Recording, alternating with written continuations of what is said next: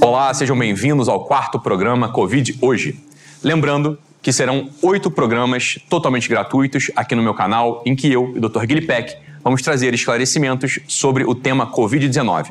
Sem lero-lero, sem politicagem, sem ideologia, tudo baseado em experiência prática apoiada pela ciência. Boa noite, Guilherme. Boa noite, Ítalo. Mais uma vez, gente, um prazer estar aqui com vocês, uma honra. A gente precisa ter essa fonte aqui de dados de atualização e a gente vem levando isso para você a cada semana. Então, a gente vai responder as principais perguntas que você deixou aqui nos comentários e a partir daí a gente segue o papo. De modo mais contraído, mais prático, né? Como se a gente estivesse conversando com os nossos pacientes no consultório, respondendo aquelas dúvidas da nossa família, né? Então vamos lá. Primeiro, primeira pergunta, primeira dúvida do pessoal que mandou aqui pra gente tem tudo a ver com um tema que a gente noticiou logo no iníciozinho, né, que era o assunto do CDC. Então olha só o que a Franci, Francine fala pra gente. A diretora do CDC admite possibilidade de origem laboratorial do Covid-19. A nossa boa e velha teoria da conspiração, entre aspas, se mostrando nem tão conspiratória assim.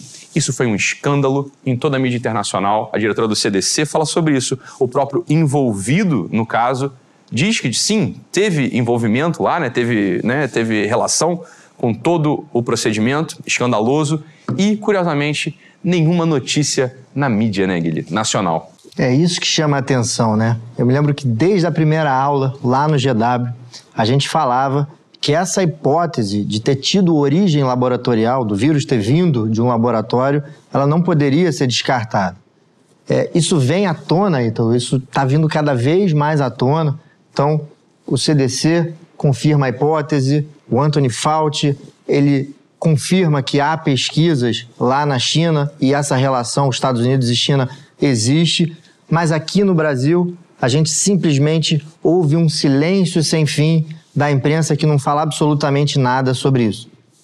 É, escandaloso, né? Mas estamos aqui, de fato, para noticiar, para lembrar e para ser uma voz nesse deserto de silêncio. Né? Então parece que só noticiam o que tem interesse para uma pauta política e, de fato, o que tem interesse para o povo, para a sociedade. Olha, boca pequena, ninguém fala nada, fingiram que não ouviram, né? fazem aquele ouvido surdo. Agora, a nossa audiência está atenta. E aqui a André agora coloca para gente um agradecimento e logo em seguida, né, ela faz a pergunta dela. Então, André aqui primeiro agradecendo. Primeiramente, gostaria de agradecer ao Doc e ao Dr. Guille, pois graças às informações aqui sobre a nova cepa e ao slogan Não duvide, é Covid, boa Guille, eu me tratei de forma precoce e não precisei ser internada. Após passar por um médico e ele me receitar de pirona e mandar fazer o exame. Eu nem esperei o resultado e já comecei o tratamento precoce. Senti a melhora logo no começo e agradeço muito pois conheço várias pessoas que acabaram entubadas por só tomarem a dipirona. Ah, é convite hoje? Então pode vir hoje que amanhã não tem mais não. Tá? a Gabriela Cassol Rodrigues pergunta aqui pra gente, né, sobre a síndrome pós-Covid. Ela fala: tive quedas de cabelo terríveis, lapsos de memória também. Preciso tratar é, o corpo ou o corpo estabiliza sozinho? Uma boa pergunta é, isso é uma das queixas mais comuns no pós-Covid. Basicamente, o que acontece é que o seu organismo ele se concentra tanto em combater o vírus, tanto as suas energias voltam para o seu sistema imune, que o organismo considera o cabelo secundário nesse momento. Então, ele faz com que o cabelo pare de crescer. Claro que, em mais de 98% das vezes, isso volta ao longo de três, quatro meses e há uma recuperação total. Mas, em algumas pessoas, isso pode demorar mais. E aí é super indicado que se faça uma boa avaliação com o especialista, nesse caso dermatologista, né, e que se faça boas reposições de vitamina B, de selênio, de silício, enfim, alguns minerais também super importantes. Mas eu, acho que o grande recado dessa questão do cabelo é o seguinte: não se desesperem. Principalmente as mulheres é acabam claro, se desesperando. É fácil falar, né? Pra mulher se desesperar com queda de cabelo, mas é óbvio, né? A questão estética é importante. E, sobretudo, a dúvida, né? Eu não sei se eu vou ficar assim, né? Quais uma medida mais... Eu preciso de uma medida mais incisiva, enfim, mais invasiva, ou a coisa tende a passar? Acho que essa que é a grande dúvida de então, tende a passar. Queda de cabelo é algo que tende sim a passar. Às vezes, Ito, demora realmente um pouco mais. E às vezes não há essa relação temporal tão bem definida com a doença. O cabelo começa a cair duas, três semanas depois que termina a doença. Mas volta sim. Na maior parte dos casos, volta e, às vezes, com a ajuda de um médico, isso pode voltar um pouco mais rápido. Mas não se desespere. Né? E os lapsos de memória, aquela pergunta também, Guilherme? Então, essa é uma outra sequela, e sim. essa sequela é uma sequela incapacitante. Então, isso sim impede um pai de família de cuidar da sua família, um trabalhador de ficar bem no seu trabalho. Né? Então, os lapsos de memória são super, super comuns. E aí, isso é uma coisa que eu estou vendo na minha prática, eu queria fazer aqui um apelo para os médicos.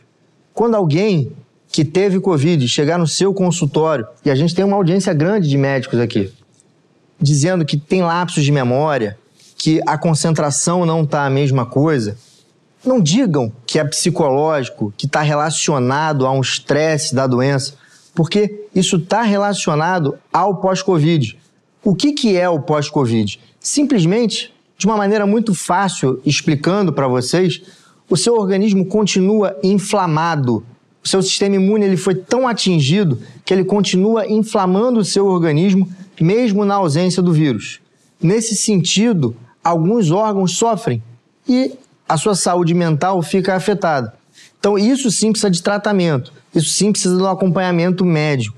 E aí a gente precisa é, regular todos os processos inflamatórios do corpo. Então, essa é uma sequela incapacitante e essa sequela não pode ser tratada simplesmente como algo psicológico e que vai passar logo.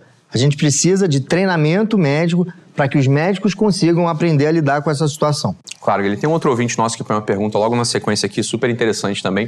Que é o seguinte, olha, será que a síndrome pós-Covid, ela não é uma síndrome pós-internação em UTI? Ou seja, o corpo, ele fica ali submetido, claro, a citocina fica super inflamado, quantidade né, de bloqueador, de sedação, é, fica por um tempo né, restrito dentro, daquela, dentro da, né, do quartinho, sem iluminação, etc. E será que isso tudo não seria essa tal síndrome pós-Covid?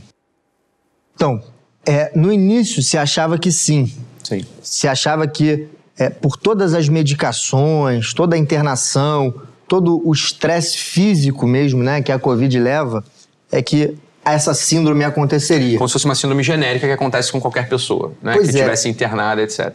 Mas o que fala contra essa tese, e é importante a gente explicar, é que mesmo as pessoas que é, tiveram sintomas leves não ficaram internadas, não foram submetidas a grandes estresses metabólicos, também evoluem com a síndrome pós-Covid. Então, não há menor dúvida nesse momento que essa síndrome, esses sintomas, e eu vou falar aqui quais são os principais sintomas que eu acho importante as pessoas ficarem atentos. Então a gente já falou, né, do, do brain fog, que é em inglês, que é essa, essa memória meio turva, que fica é, é, com, com esse certo ar de desconcentração é, dor de cabeça, muito, muita insônia. Isso é uma reclamação muito grande, insônia, fadiga. As pessoas têm muita dificuldade para fazer coisas que elas faziam tranquilamente antes, como uma caminhada no quarteirão, formigamentos, né? Às vezes é, a tosse persiste, às vezes há uma dor muscular. Então, esses sintomas, se você sente isso, isso não é da sua cabeça. Isso é síndrome pós-Covid. E isso não está relacionado ao tratamento ou ao estresse da doença em si. Isso está relacionado sim ao vírus que estimula o seu sistema imune e que mesmo quando o vírus vai embora, o sistema imune continua, é, continua produzindo as citocinas inflamatórias, toda a parte inflamatória, e inflama todo o organismo gerando esses sintomas. Perfeito. Então, nessa mesma linha, tem um vídeo aqui de uma outra ouvinte nossa, a Karina, que faz uma pergunta mais ou menos semelhante a isso. Né? Então, vamos rodar aqui só para a gente ver qual é a pergunta exata da Karina, para a gente responder. A minha pergunta é a seguinte. Eu tenho dois pais idosos que ficaram dentro da pandemia em casa esse tempo todo e que sofreram muito perdas é, na memória em função da, da pandemia. O que o senhor aconselha é, a fazer, né? Como cuidar desses casos? Se por um lado a gente não pode desconsiderar o Covid, né? Porque de fato o Covid ele tem uma implicação em lapso de memória, ele tem uma implicação, por exemplo, em queda de cabelo. Por outro, a gente também não pode botar tudo na conta do Covid. Então a gente pode tem, tem que pensar no seguinte: olha, durante esse um ano de pandemia, algumas pessoas desenvolveriam né, doenças independente do Covid, né? As pessoas desenvolveriam câncer, desenvolveriam demências, né? Desenvolveriam, sei lá, pneumonias, infartariam. Isso tudo continuaria acontecendo. Então aqui é necessário uma certa calma e cautela na recomendação e na orientação, né? Sobretudo para os nossos colegas que estão assistindo a gente. E para as famílias também. Então chegou, né? Chegou um senhor, um idoso, lá no consultório, teve Covid. Um tempo depois, ele passa a apresentar, de repente, uma perda de memória, né? Duas hipóteses aparecem. A primeira, né, a, gente vai, a primeira vou discutir aqui, depois a gente discute a outra. A primeira é o seguinte: olha, talvez agora você tenha percebido isso no seu pai, porque você está convivendo com ele na mesma, na mesma casa por mais tempo. Não era raro lá no consultório de psiquiatria chegar uma, uma, uma, uma filha, né, levando uma, a sua mãe, uma senhora de 70 e poucos anos, que começou, de repente, a esquecer de uma coisinha ou outra, e a gente vai lá, ela sentada do nosso lado, sentada do meu lado, a gente começa a aplicar o um mini mental, né? Mini exame do estado mental, né? Pá, começa a aplicar o um mini mental, eu pergunto lá, tudo bem, dona fulana, que dia é hoje? E a dona fulana fala, ah, meu filho, hoje é dia 25 de maio de 1957. E a filha olha para ela e fala assim, ah, minha mãe é, minha mãe é, gosta, minha mãe é brincalhona, não é nada disso não. Né? Era muito comum no consultório. Daqui a pouco a gente começa a investigação, pergunta, por exemplo, quem que é o presidente do Brasil, dona fulana? Não é aquele moço Getúlio Vargas? E a coisa começa a ficar mais séria. Né? Então, às vezes, não estou dizendo que é o caso, só estou dizendo para, para os nossos colegas médicos e para a família prestarem atenção nisso. Né? Não dá para botar tudo na conta da síndrome pós-Covid. Algumas doenças elas continuam se desenvolvendo, natural, né? o curso natural. E talvez isso você tenha, esteja percebendo mais, porque você está mais em convívio com seus idosos. Então, essa é uma hipótese, mas existem outras hipóteses também. Né, Perfeito. Eu acho que é brilhante né, a gente abrir a cabeça aqui e pensar em todas as hipóteses. Então, a primeira hipótese é aquela família que fica reunida e, como você falou muito bem, começa a prestar atenção um no outro e aí chega-se à conclusão de que existe um problema que não era percebido. Sim. Foi o que você falou.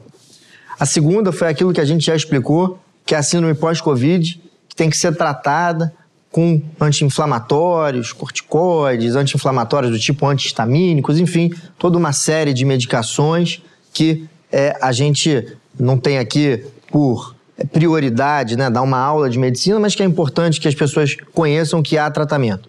E uma terceira hipótese que vai é o outro lado, vai ao contrário, que é o abandono intelectual das pessoas. As pessoas ficam jogadas em casa sem absolutamente nada para fazer, vendo coisas vazias na televisão. E a gente sabe, Ítalo, que apesar de não ser o músculo, o cérebro ele precisa ser trabalhado. A gente precisa fazer uma malhação cerebral. Né? Então, o estímulo intelectual, né? por isso que se é, estimula que faça jogo da velha, que se estimula a literatura, que se estimula toda essa parte educacional para o idoso, isso o protege também de uma perda cognitiva. Então a gente precisa, isso é um dos maiores erros que a gente a gente está cometendo. É, na hora que a gente fica com o nosso pai, ou na hora que a gente quer proteger o nosso pai e se, de certa forma se distancia, vezes a gente precisa saber o que fazer, a gente precisa saber o que orientar. E o estímulo intelectual, sem dúvida nenhuma, pode fazer com que esses quadros de, de perda de memória não apareçam assim tão rapidamente. Quando as pessoas vão acordar que isso é uma manipulação em massa? Liga a televisão, só vejo as pessoas falando de morte. Minha vida não podia parar. Comunista é uma coisa doida. E eu quero só que essa pandemia acabe para eu poder voltar a curtir tudo que eu curtia antes. Vamos pro próximo ponto, Guilherme, ainda na síndrome pós-Covid, que é o grande assunto que virou tipo um carro-chefe né, das pessoas, né? Que no início era o que se noticiava sobre o paladar e o olfato. Né? Então, as perguntas aqui que tem pra gente, foram feitas aqui pra gente nesse campo. Então, a Amanda fala: tive Covid há três meses e o meu paladar voltou, mas não voltou igual. Algumas comidas deixaram de ter gosto e outras ficaram com um gosto ruim. E a Laísa Lima faz outra pergunta né, nesse mesmo campo. Perda do olfato pela Covid-19. Tive há quase seis meses e meu olfato ainda não está 100%. Então, uma fala de três meses e outra de seis meses né? não está 100%. Vai voltar ao normal? É o que a Laís, Laísa quer saber. Algumas coisas não têm o mesmo gosto de antes. Essa pergunta é uma pergunta também que angustia muito as pessoas. As mulheres, elas ficam angustiadas no pós-Covid por dois motivos principais. Um é a queda de cabelo e o outro é essa perda de olfato, que acontecia muito nessa primeira onda que a gente teve. Basicamente, o que acontece é que o vírus ele ataca as placas olfatórias, a região que está lá dentro do nosso nariz, de onde partem os sinais que fazem com que o nosso cérebro interprete os cheiros. Então, o vírus ele faz um ataque direto. Né? E a gente sabe também que cheiro e gosto é, são dois, dois sentidos que estão muito em conjunto. Né? Então, a gente, é, quando sente um cheiro bom de uma comida, tende a sentir um gosto bom, porque o nosso cérebro ele interpreta os dois sentidos de uma forma próxima. Então, ajeitando essa placa olfatória, a gente consegue ajeitar cheiro e gosto. E aí, como é que a gente ajeita essa placa olfatória? Com o tempo, ela vai se recuperando lá dentro do nosso nariz, mas, mais do que isso, também tem tratamento. Né? Os otorrinolaringologistas são especialidades importantíssimas, porque eles nos ajudam.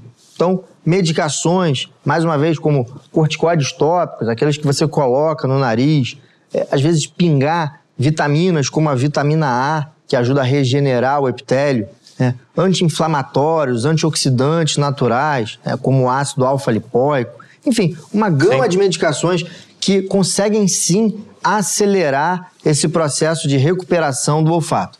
Então, mais uma vez, estamos aqui, falamos muito isso para acalmar os corações das pessoas. E a gente pode acalmar não só os corações, podemos acalmar o olfato das pessoas também, dizendo que ele vai voltar mais rápido se você procurar um bom médico. Se você acabar não procurando, ele vai voltar também, sem dúvida nenhuma. Sim. E evidentemente não é uma futilidade falar de paladar e de olfato, né? Ele é um dos cinco sentidos que a gente tem, claro. que nos orientam no mundo, faz com que a gente consiga experimentar melhor a vida, né? Socializar melhor também. Então é claro, quando a gente sai para um restaurante, a gente vai né, saborear uma bela, uma bela comida, a gente toma um café, a gente quer sentir o gosto das coisas, né? É claro que a vida ela vai perdendo um pouco a sua cor quando a gente tem um dos sentidos amputados e que precisa claramente de uma reorientação comportamental para poder conviver ali. Então não é mesmo a futilidade. As perguntas sobre paladar e olfato, elas são muito genuínas, muito verdadeiras. Lá no consultório atende algumas pessoas com anosmia, por outros motivos, né? Não é falta de, né, a pessoa não sente cheiro, né? É falta de olfato. E a gente viu uma angústia, né, que levava muitas vezes, inclusive, a ansiedade nas pessoas. Né? Imagina só que, de repente, você está acostumado a ver o mundo com uma certa cor e uma das luzes do mundo se apaga. Né? Talvez não uma luz tão importante quanto a visão ou a audição, claro. Né? São, a visão e a audição são sentidos de mais orientação no mundo. Mas você perde ali o olfato e o paladar, é claro que isso vai levar as pessoas a uma angústia, uma ansiedade. Então, não é menor, não é desinteressante falar sobre esse assunto, não é desimportante falar sobre esse assunto. Eu ouvi uma frase de uma paciente que me disse que o mundo perde o gosto. E eu não esqueci essa frase. E eu acho que traduz isso que você está falando, é. né? A gente precisa desses sentidos para o mundo fazer sentido, para o mundo ficar agradável. Então, de forma nenhuma, a gente pode tratar com futilidade. E é por isso que eu trago esse assunto aqui de forma técnica, mas eu acho importante que, principalmente os nossos colegas médicos, valorizem sim. A gente tem um papel importante. Eu recebo muitas mensagens de médicos aqui, Ito. Claro, Guilherme. Né? E a gente precisa, é, de certa forma, entregar, nem que seja essa importância de valorizar os sintomas e encaminhar para um especialista. É importante que a gente tenha essa tomada de atitude, senão a gente vai começar a ouvir frases como a que eu ouvi de que o mundo perde o gosto. Porque não seria, não seria humano, né? não seria atento alguém chegar para você com um sintoma, e só pelo fato de que realmente existem outros sintomas mais graves associados ao Covid, né? mais definitivos, mais incapacitantes, a gente desmerecer a queixa daquilo que incomoda o paciente. Então, a pessoa que está na nossa frente está relatando algo que de fato a incomoda, e é natural que a incomode, e depois pode, pode desenvolver outras, outros quadros, né? como por exemplo a ansiedade. Então é importante de fato valorizar. Né? O próximo tópico aqui das perguntas é mais sobre a própria doença, mais sobre o Covid. E a gente já abre aqui esse próximo capítulo lendo uma pergunta da Jéssica. Ela mandou para a gente algo bastante importante do ponto de vista da orientação. Então a Jéssica fala: vocês poderiam falar sobre o tempo pelo qual a pessoa contaminada transmite a doença? Eu estou com 15 dias de sintoma, melhoras aí, Jéssica, ainda com dor de garganta, dor de cabeça e muita tosse. Fui ao SUS e eles não fazem novo teste, apenas dizem que não estou mais contaminado. Acho esse padrão 15 dias, sem avaliar os sintomas, muito estranho. E é estranho mesmo, porque na verdade as recomendações elas não são essas. As recomendações são as seguintes, eu vou ser aqui muito objetivo e direto. Tá. Né? Aliás, essas recomendações, né, elas não são muito discutidas. Então a gente tem uma pandemia de muitas discussões, mas pelo menos eu acho que, de certa forma, todo mundo está alinhado nesse sentido. Se você tem uma doença leve e melhora, o que é uma doença leve? É não ter acometimento pulmonar. Você, com 10 dias de, de, do primeiro sintoma, então comecei a dor de garganta hoje. 10 dias depois, eu não estou mais transmitindo. Se a sua doença teve acometimento pulmonar, isso caracteriza uma doença moderada, duas semanas okay. você não está transmitindo. Uma pergunta que o, que o público vai fazer, Guilherme, como é que eu sei se é grave ou se não é? Como é que eu sei se teve acometimento pulmonar ou não? Então, acometimento pulmonar, você, muito provavelmente, se você teve muita tosse, se você fez uma tomografia e geralmente. Sim, se tiver o exame documentando, ok. Mas a pessoa em casa, mesmo sem ter o exame de imagem documentando, ela tem como saber? O clínico tem como saber isso? Então, geralmente, se ela foi examinada, a gente escuta alguns barulhos no pulmão, mas de certa forma, a recomendação mais segura é não sabe que teve, não sabe se teve acometimento pulmonar ou não, segura mais quatro dias okay. né, e fica 14 dias em casa. E se a pessoa foi internada, aí a regra são 21 dias. 21 dias a contar do início dos sintomas do, ou da alta? Do início dos sintomas. Perfeito. 21 dias do início dos sintomas. E aí tem duas coisas importantes para falar. A primeira coisa é, não precisa fazer um outro teste depois. Lembra que a gente falou, gente, que às vezes a gente pode ter vírus não viável na nossa narina que persiste por três meses. Perfeito. Então, a gente não precisa ter um teste negativo depois. E no caso da nossa espectadora. Só para só um ponto, assim, o vírus não viável é o seguinte: olha, você tem um vírus ali que ele não tem mais um poder de virulência, ele não vai causar mais mal em ninguém. Tem um pedacinho do vírus, vamos dizer assim, que se você fizer o exame, vai acusar que está positivo. É isso, né? exatamente. E aí vai ser um falso positivo. E aí a pessoa vai ter que ficar três meses em casa, né? Sendo que, na verdade, ela já não está mais transmitindo. Então, por isso é que se tirou esse critério de que precisa ter um exame novo, um segundo exame, para tirar a pessoa de um isolamento. Só que no caso da nossa espectadora tem uma coisa importante. A espectadora, ela continuava sintomática. Então, quando você continua sintomático, essa regra não vale. Você precisa estar assintomática, sem estar tá espirrando, sem estar tá tossindo, sem estar tá com nenhum indício de que você tem sintomas para essa regra valer.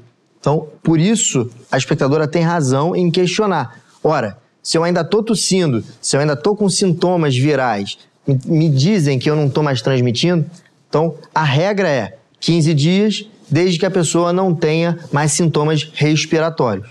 Tá bom, Guilherme. Acho que deu para entender, né? Então, cada caso é um caso o melhor é procurar o médico no fundo, né? E se tem dúvida, procura de novo, né? Não tem jeito. E para tentar ir dirimindo as dúvidas, né? Então, uma outra espectadora nossa, a Rebeca, ela tá naquele nosso grupo querido, né, Guilherme, das lactantes e das gestantes. Muita gente, né, muita mamãe, muita grávida, né, é muita puérpera assistindo a gente, cheia de dúvidas, porque talvez seja um dos campos dessa pandemia mais nebulosos ou com menos informação clara. Né? E a Rebeca pergunta: poderiam falar sobre as lactantes e as mães que amamentam bebês até dois anos ou mais? Se é aconselhável tomar a vacina ou não? Vi algumas pessoas falando sobre isso, sugerindo que poderia ser uma imunização dupla. É verdade? Já tem algum estudo sobre isso? Tem estudo sobre isso, sim. Se é aconselhável ou não, é, a gente precisa que isso passe por uma orientação médica. A gente não sabe se ela tem alguma contraindicação, alguma coisa que possa a, a, a fazer não ter que tomar a vacina ou, ou que a vacina seja contraindicada. Mas fato é que quando a mãe produz anticorpos, a gente já sabe por estudos que esses anticorpos passam pelo leite materno para o filho. Então, os anticorpos da classe GA, da classe GM, eles passam pelo leite materno, né, os da IgG também, e conseguem assim proteger o feto, o, o bebê, desculpe. E agora, qual o impacto disso também a gente não sabe. Será que o bebê vai ficar menos doente? Mas o que a gente sabe é isso, que a imunização dupla, ela acontece sim, a mãe passa anticorpos pelo leite materno para o seu filho. Tá. E a Giovana perguntando mais uma coisa sobre vacina, sobre as complicações na população em geral. Porque ela tem dúvida se a vacina é ou não segura. Guilherme, a gente vê que esse é outro grande campo da vacina muita desinformação do ponto de vista das autoridades, é, dos órgãos competentes. Daí, tá aí, ó, tá claro aí. Né? A dúvida uma atrás da outra. O pessoal não sabe o que esperar da vacina. Bom, Vou fazer como você costuma fazer usualmente, pedir para você ficar comigo aqui agora. É o seguinte, eu vou fazer um panorama pelos dados oficiais, gente, tá? Pelos dados oficiais, que é aquilo que eu tenho, né, para poder me orientar. Porque eu sei que vai ter gente falando assim, olha, mas é, eu tô vendo que tá grudando uma moeda onde eu... eu Sim, eu... circulou esses dias no grupo de WhatsApp, Exatamente. etc. né? Isso oficialmente é uma coisa que a gente não pode estar analisando. Eu não posso, não tenho como analisar. né? Então, pelos dados oficiais, o que, que a gente sabe? Só, pessoal, só para quem não assistiu esses vídeos. Então, a ideia era a seguinte: circularam uns vídeos aí de pessoal que tinha tomado vacina e a pessoa ficava magnética. Essa era a tese. Colavam uma moeda né, na pessoa e a moeda ficava ali colada. Essa era a ideia. Né? Então, circula esse tipo de coisa a todo instante. Como é que você vai saber a veracidade disso? Se a coisa, se a pessoa tomou a mesma vacina ou não? Isso fica no grande campo anedótico, é uma parte disso, né? São, são fábulas que a gente vai olhar e vai dizer o seguinte: olha, né? Não sei, né? O que eu vou falar sobre isso? Ué, a gente vai, com o tempo, poder analisar e dizer se isso tem algum sentido ou não. Mas o que, que os dados oficiais dizem até o momento? né? Então, eu vou fazer um panorama geral das principais complicações das vacinas de forma bem prática, tá? Então, vamos lá. Vacinas no Brasil. Coronavac, né? a vacina de Oxford, que é a vacina da AstraZeneca, e a vacina da Pfizer. Coronavac é uma vacina cujo principal problema é a ineficácia. Ela é uma vacina que tem uma plataforma mais segura, no entanto, ela não é tão eficaz. E isso parece variar com a idade. Então, essa semana saiu um estudo que analisou 15 mil idosos da cidade de São Paulo tomando a Coronavac. Desses 15 mil idosos, né, a eficácia da vacina entre 70 e 75 anos foi cerca de 60%. Entre 75 e 80 anos, entre 45 e 50%. E acima de 80 anos, caiu para 28%. Então, efetivamente, não parece ser uma vacina muito boa para pacientes muito idosos. Então, é isso que a gente sabe mais sobre a Coronavac. Vamos agora falar da vacina da- de Oxford, né? a vacina da AstraZeneca. Principal complicação descrita: trombose, formação de coágulos graves né, no sistema nervoso central em mulheres de 30 a 60 anos e em gestantes. Então, as mulheres de 30 a 60 anos e as gestantes devem evitar essa vacina. Essa vacina tem como principal complicação atingir esse grupo específico de pacientes. E a vacina da Pfizer? A vacina da Pfizer é a vacina mais eficaz, tem cerca de 90, 95% de segurança, de, de eficácia. E quais são os principais problemas nela apresentados? A questão das gestantes, que a gente já, Já colocou aqui, sobre isso, né? Então eu não sinto que essa é uma vacina segura para gestantes também. E está aparecendo uma complicação que é a miocardite, é a inflamação do coração mais evidente nos homens jovens. Percebam, é, a Coronavac talvez não seja tão boa para idoso. É, a AstraZeneca talvez não seja tão boa para mulheres jovens. A Pfizer talvez não seja tão boa para homens jovens. Mas percebam que a gente consegue sim, uma vez provando que as vacinas são eficazes, são seguras, começar a poder montar um quebra-cabeça de uso racional das vacinas, né? Então, eu acho que esse é o futuro e é isso que a gente torce para que aconteça, que a gente possa ter as melhores indicações baseado nesse conhecimento do perfil dos efeitos colaterais das vacinas. Perfeito, Guilherme. E queria puxar aqui o vídeo agora do Caio, que faz uma pergunta mais ou menos nesse sentido. Fala com a gente, Caio. Então, a pergunta é, tipo, como é que a gente vai lidar com isso daqui a uns quatro anos ou mais, assim, como é que gente- o nosso sistema imunológico pode lidar com essa química, que a gente não sabe de onde veio e muito menos de que é feito, né? Porque é muito, pode até ser um placebo, então. Guilherme, é isso, né? Essa. Caio, obrigado aí por ter participado. Você acha que é a voz de muita gente que está sendo impactado pela desinformação nesse assunto. Então, é muito razoável a tua pergunta, né? Você tem ouvido falar um monte de coisa, né? Que será que essa vacina não é só um placebo? Ou será que ela vai, essas vacinas disponíveis aqui, ela vai dar efeitos colaterais a longo prazo? Ou seja, daqui a quatro anos, será? O que, que vai aparecer em mim daqui a quatro anos se eu tomar essa vacina agora? Infelizmente, a gente não tem como saber, né? E a gente precisa ser muito honesto na nossa, na nossa resposta, dizendo: olha, eu não sei o que vai acontecer daqui a quatro anos. Agora, é, não vamos aqui também, Ítalo, assim, cair em 20 mil teorias da conspiração, né?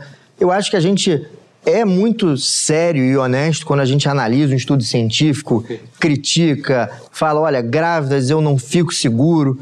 Mas na medida em que o Caio tomou lá a sua vacina, né? Eu acho que se despreocupa, se despreocupa porque a gente até agora não vai poder fazer nada. Então se despreocupa, vamos torcer para que as coisas fiquem bem, que você fique imunizado e vida que segue, né? Essa vacina foi uma vacina testada, a gente também tem que acreditar que o mundo está sob vigilância epidemiológica, existe a possibilidade dos vírus fazerem mutações e a necessidade de revacinações. Então, a gente precisa entender que estamos todos no mesmo barco. Se alguma coisa de ruim acontecer, vai acontecer para todo mundo e nós vamos resolver juntos e na mesma, no mesma medida, se alguma coisa é, boa acontecer, que vai ser a imunização, estaremos todos também imunizados. Perfeito, Guilherme. Então também ninguém me perguntou diretamente, mas eu sei que o pessoal quer saber a minha opinião sobre esse assunto da vacina, que não é uma opinião simplesmente. Mas a questão é a seguinte: olha, está falando de uma Pfizer, né? Está falando de, de, empresas grandes, de grande porte,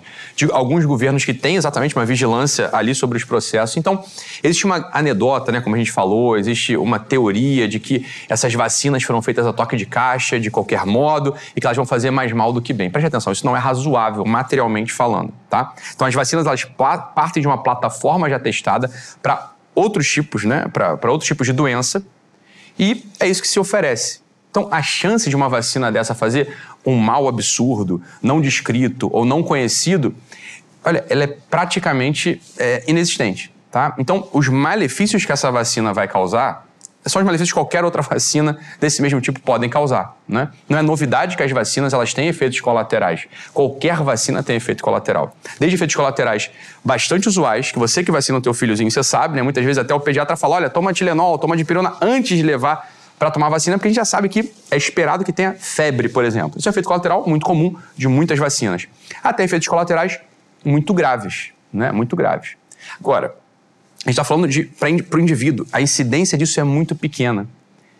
Essa é a minha visão particular sobre, a vacina, sobre essas vacinas que estão sendo oferecidas agora, tá? Só para você saber, beleza? E a gente está aqui analisando cientificamente o que, que pode ser, o que, que se espera dessas vacinas. Então foi como o Guilherme falou, falou, olha, né, para para homem jovem, você pode ter uma miocardite. Agora, qual que é a incidência dessa miocardite também? Né, Guilherme? Baixíssima. Baixíssima, né? E aí que está o ponto né, de, de, de balanço. Olha, se a miocardite fosse mais prevalente, tivesse mais incidência de miocardite, fosse mais grave do que aqueles homens jovens que, uma vez tendo Covid, vão ser internados e vão morrer, é óbvio que essa vacina não seria disponibilizada. Mas não é isso. A, a incidência de miocardite em homem jovem ela é muito menor do que a incidência de complicações graves do Covid. Né? Então, essa é a visão, se acalma, né? esse é o ponto. A gente ouve muita coisa, né? a gente não pode cair em tudo que falam por aí, nem para um lado nem para o outro. A gente tem que observar os dados, a materialidade de como as coisas acontecem e a partir daí fazer a nossa análise. É o convite que me deram ali agora para me tomar a vacina. As pessoas estão desesperadas para tomar vacina que nem sabe procedência alguma. Todos os países já estão tá acabando, menos o Brasil. Tá reclamando? vai pra África, irmão. Vamos continuar aqui, né? Agora, relaxando um pouco, lendo um agradecimento da PAMS, PAMS Tirelli, né? Então ela fala: esse trabalho que vocês estão fazendo tinha que chegar a outros países. Pans, fica aí então é, a dica: traduza, né? Põe a legenda e divulgue. O nível de excelência está tão grande que a plataforma não o bloqueia. Lê de engano, Pams, estamos com o alcance diminuído, minha querida. Você acha que alguma coisa passa despercebida e não desapercebida, despercebida pelos olhos vigilantes do senhor YouTube? Não, né? Então estamos sim com o alcance diminuído, isso é óbvio, é arquevidente, mas de qualquer forma, muito obrigado pelo entusiasmo, Pams. É, e ela continua aqui, né? Parabéns, doutor Guilherme, parabéns, doutor Ítalo. Eu que agradeço aí pelo carinho, Pams. Muito obrigado, tá? Vamos falar sobre a nova onda agora, Guilherme? Vamos, vamos. Nova que já nem é mais tão nova assim, né? Então, vamos lá.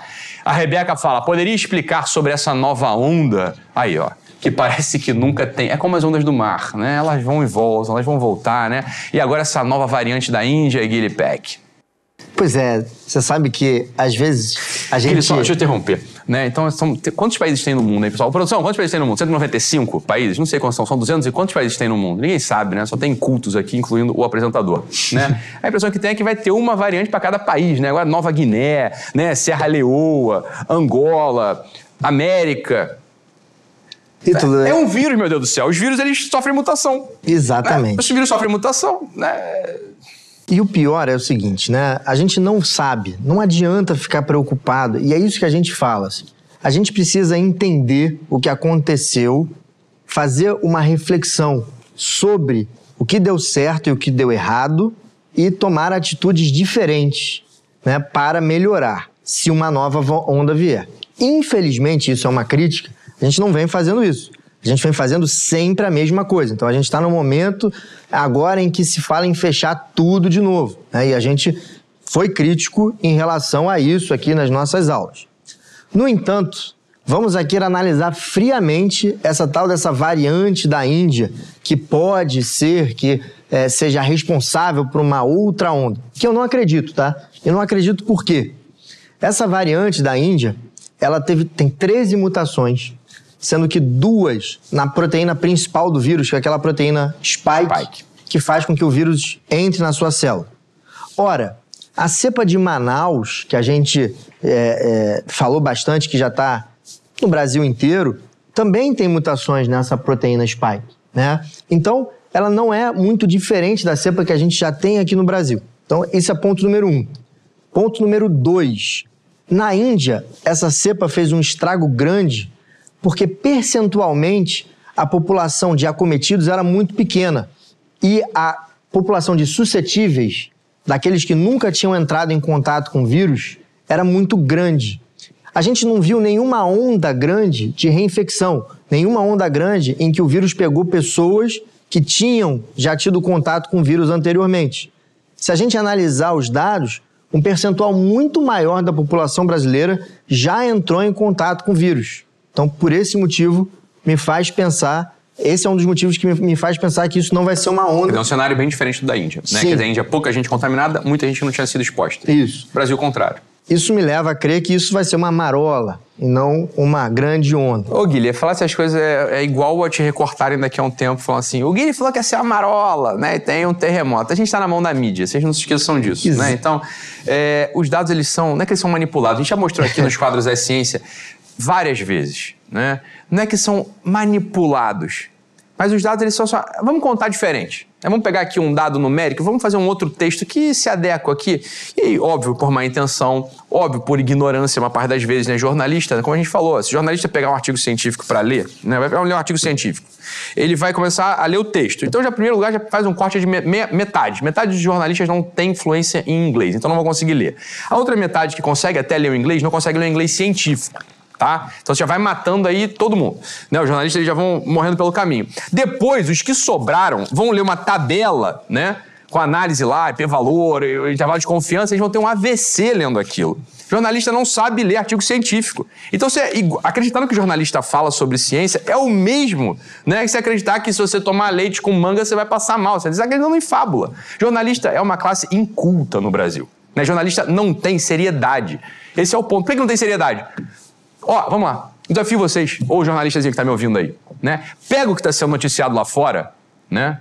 Sobre o- a origem laboratorial possível do vírus e noticia, porra. Isso é notícia, você tá entendendo? Isso é notícia. Não é análise, não é opinião, não é coluna de comportamento, é notícia. A presidente do CDC, né? Falou, olha, pode, ser, pode ter origem laboratorial. Cri, cri, cri. Você leu alguma coisa aí na Folha? Você leu alguma coisa no Estadão? Você leu alguma coisa de portais de notícia? Não, eu também. Por quê? Porque não está lá. Né? Então, veja bem. Alguma coisa está acontecendo. Vocês não são sérios. Vocês não são sérios. Esse é o ponto. Né? Então, olha, vai, vai comer pela mão de jornalista sobre coisa científica para você, né? Você é igual a ficar desinformado. Né? Porque, por um lado, são ignorantes mesmo, por outro lado, são maldosos. Mas vamos continuar aqui, né? Mais uma. Luiz agora, Antônio, fala com a gente. Fala sobre os testes de PCR. Excelente, Luiz. Obrigado aí. Né? Era importante a gente falar sobre isso mesmo. Ele fala: se a testagem realmente é eficaz para saber se tem Covid, devido à alta taxa, tanto de falso positivo quanto falso negativo. Não, perfeito. Deixa eu só voltar numa, numa coisa que, que vale a pena ainda só para finalizar o, o, o assunto lá da nova onda. É que agora eu tenho certeza que vai ser recortado mesmo, que eu, que eu disse que seria uma marola, mas brincadeiras à parte. É, eu não tenho nenhum compromisso com o erro, né? E nem com acerto. Então, se por acaso a gente fizer alguma análise errada aqui, a gente vem aqui e fala: olha só, não, a gente estava errado, não aconteceu isso, nenhum problema. E tem uma coisa que me faz ainda pensar que a gente pode sim transformar essa onda em marola. Lá na Índia, sabe o que, que fizeram?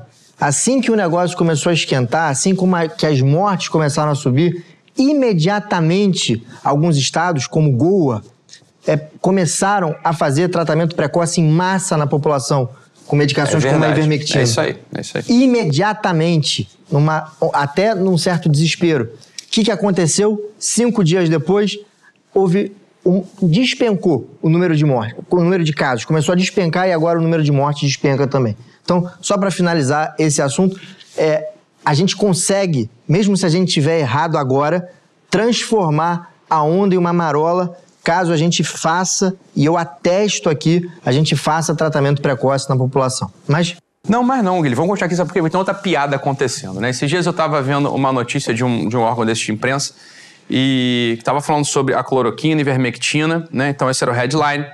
E embaixo vem aquela notificação automática que o Instagram e o YouTube colocam lá, né? Quando você tem alguma notícia sobre esse assunto, faz uma leitura, o algoritmo lê, que é sobre Covid e vacina. E aí era, olha, vamos lá. Era uma notícia assim, ó, não acredite em informações não científicas.